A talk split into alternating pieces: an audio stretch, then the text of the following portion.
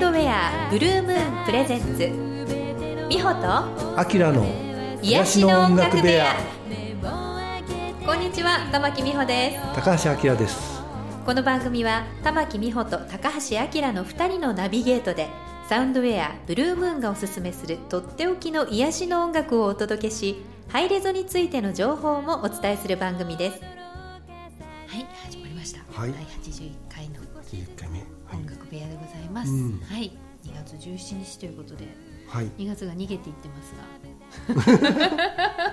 そうなのか。逃げていってますが、逃げていってます。はい。早いもんね2月はね。どうですか、あきらさんは？どうなんでしょうね、うん、いやちょっとですね、えっ、と今年になって、はい。まあ去年からちょっと話があったんだけれども、うんえー新しい展開を始めているところで、はい、あの実はその浅崎郁恵さん僕は、うん。うんえー1997年に一番最初の CD を作ったんですけれども、はい、えー今年84歳か5歳になられるんですね、うんうんでまあそれでもお元気に頑張ってらっしゃるうんん、ね、だけども、元気ですよえー、ね。とちょうどね1997年だから2年前がそはい。の最初の CD 出して20周年だったんですよ、はいはい。で。そこで何かやりたいと思っていていろいろ計画しかけてたんだけどお互いのこういろいろ事情がありまして、うん。健康的な問題であったり、はいはい。あの家族の事情であったりということでどうしてもできなくて、まあ、僕もすごいちょっとね,、まあ、ね年齢が年齢だけに非常にそれ心残りだったんですけども、まあ、それをまあ別に何年っていうあれじゃなくとにかく、えー今できることをやりましょうということで今立ち上がり始めたところなんですよ。はい。でまあ、具体的に言うと、まあ、浅崎さんはやっぱりあのもうねお年がお年だから自分がやってきたことをちゃんと全部記録に残したいと。いう気持ちがあって、それは前前々から言ってるんだけども、うんまあ、その一つは自分のレパートリーを全曲録音したいってことなんですよね。はい。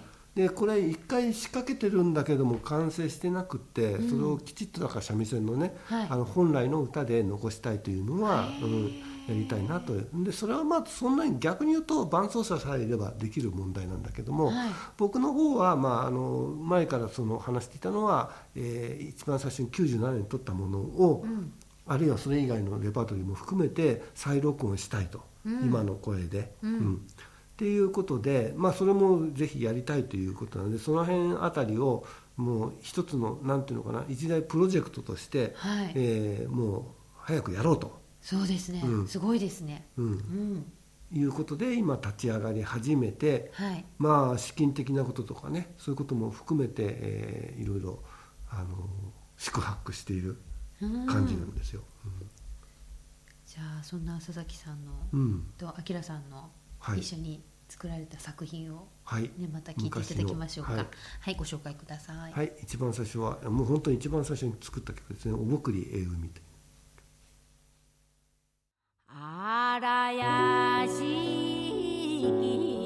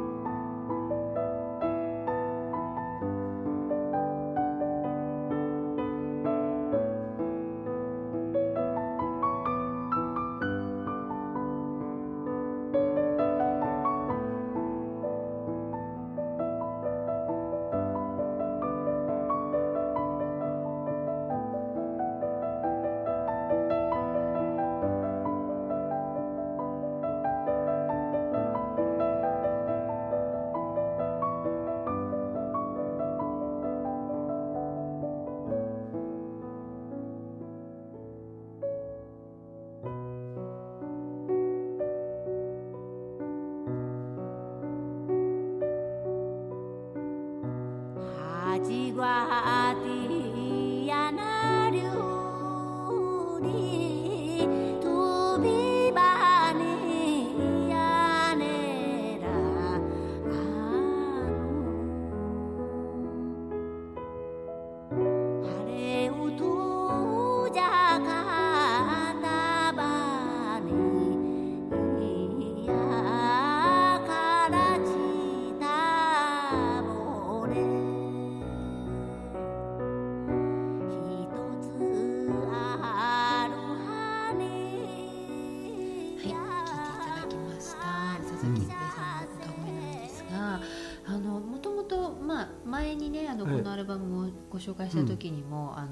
話聞いたんですけども、はい。あのその浅崎さんの伴奏っていうのをこう明さんがこうするようになったこういきさつみたいなのをもう一回ちょっとだけ、うん。紹介してもあらっていいですか、のー何なんだろう。あの方は本当不思議なところがあってね、あのーすごい保守的な部分とすごい革新的なところが混ざってるわけなんですよね。で僕と出会う前からもなんかこう私の歌はピアノで世に出るっていうなんか一つのねこう,、はい。こうあれがあった確信があったみたいえで、ー。絶対ピアノとやりたいってずっと言ってたんですよ。へー。ただなかなかやっぱりできる人がいない、はい。うんうん、いい形でね。まあ確かにちょっと、あれなかなかつくもんじゃないから簡単には。本当に僕も苦労したから、うん。だからそうなんだけども結局ね、まあ、預言者になっちゃったわけですね。本当ですね。っていううん。本当に。でこの曲は特にあの「あのサムライチャンプル」っていうねアニメに使われて海外に出ていってものすごい、ううんん、海外でもものすごく受けてるんですよね。YouTube なんかだと合計で言うともう100万再生を超えているような、うん、だから本当にねやっぱり彼女の歌の力っていうのの、うん一番原動力になった曲ですけどね。うんこのこの辺りももうまた全部やりたいんです。でおぼくりは今ここは二節って言ってあの2番のあの歌詞までにしてメドレーで「え海」っていう曲につなげてるんですけれども本来これ4節あるんですよね。でそれはあの前前から知っていてただそれだと長いからっていうのでここでは2つにしちゃったんですけれどもその4節ちゃんと残しておきたいっていうあれがあってじゃあちょっとリアレンジしてっていうことを今考えて前々から考えていてそれ取りましょうかって言ってたんだけど、うん、この際取るんだったらもう全曲取ろうよみたいな感じでできるものは。レパートリー全部ってざっくりどれぐらいあざっるんですかね。くりって難しいんですよ、うん。もうあのあの方の記憶力ってものすごくて今でもと突然思い出したりするんですよね。やってるとねいろんなこと。をであと歌詞が膨大にあるんですよ。はあ だってね四節っていうだけでもうんうんうんそうなんですよ。ねさっきのすごい。いろいろ共通歌詞っていうのもあるし、はい。うんだからもう本当にねどれだけって言い切れないんだけど。全部覚えてらっしゃるわけですよね。覚えてますね。だから僕が初めて会った時に、せん。その浅木さんの歌を、えーまあ、研究したいぼあの勉強したいからって言って、うんうんある日あのお宅に行ってねあのはいマイクに向かって歌歌ってもらってるんですよ。はい。一気に44曲歌いましたからね、休憩もせずに。すごいですね。そそれもだからぼぼっと割れてただけでそれであれ歌ったかねとかそういうのなしで。さーっと44曲、うん、すごいですね。次じゃあもうなんか次頭の中にもうそういう曲集ができてるっていうかなんていうか。あの何曲かは本当にわからない。やってみないとわからないけども100曲超えることは間違いないですね、うん。はあるのはね、あ奄美のうんうん、歌ですよね。島歌島と島歌っていうのは、はい。えー、とむしろ新しい方の歌で三味線で歌う歌なんですよ、でこの「おぼくりえ海」っていうのはもともとは8月踊りの8月祭りっていうのがあって旧暦の8月にみんなで太鼓叩いて円円になってね輪になって踊ってまあ歌う、盆踊りみたいな、そういう時に歌われる歌でこれの方が古いんですよ、へうん。えその2つがあって、まあ、8月歌と島歌合わせてどのぐらいあるのかな本当にもう僕らには想像もつかない。そういうのがずっとこう口伝で伝わってるそうですね口伝ですすね、うん。はあなるほどね、いやだから余計にこううん。残しておきたいっていそうですね、うん。うん。そうなんですよ。浅木さんの歌は浅木さん以外歌えないから。歌えないでしょうね。誰も歌えないから、うん。ねえ。そうですか、じゃあもう一曲ここで。はい。はい、えー、とこれは今度はあのいわゆる島唄で、まあ、奄美の島唄の中で一番有名な曲の一つだけども「酔いすら節」という Ooh.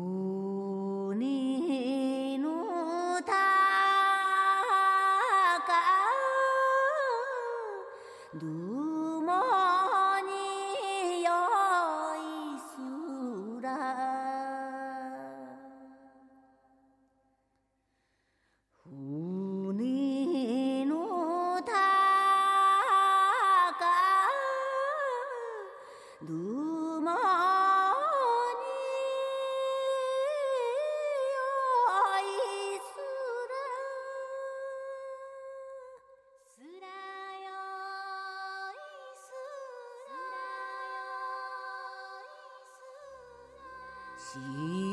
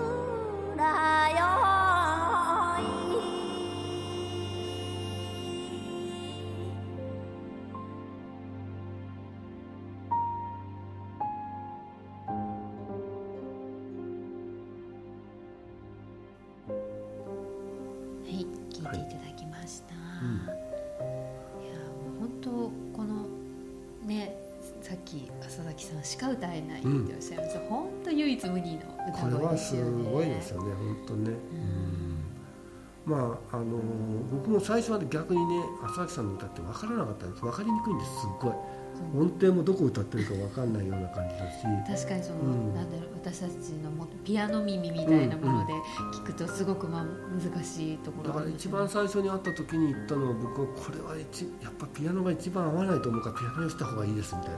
あそうなんですか、うん。へえだからなんか民族的なパーカッションとかね笛とかねそういうのだったら OK だけど、はい。うんなんか僕には最初理解できなくてはい。全然。だから「酔い空節」なんてピアノがつくとは思わなかったけど。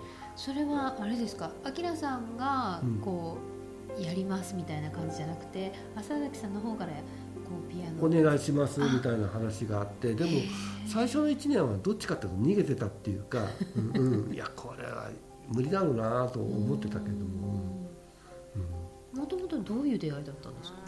あれはね、あのー最初僕がいわゆるこういう音楽を始めるきっかけだったのはウォンさんだったんですよね。モムイッツァンさんと、えーグループでライブをやったのが一番最初だったんでその時に峰母さんという方がゲストだったんです。はい。でその峰さんが終わった時にすごい気に入ってくれて今度私がやるライブをちょっとプロデュースしてくれないと言われてやった時のが峰母さんと浅崎ゆくえさんの2人のあの2人が仲が良くてね。でその時に初めて出会ってでその時にあのぜひ私の歌にピアノをって、まあ、そのライブの時も言われてたけどちょちょっとこれは無理ですよみたいな言ってたの。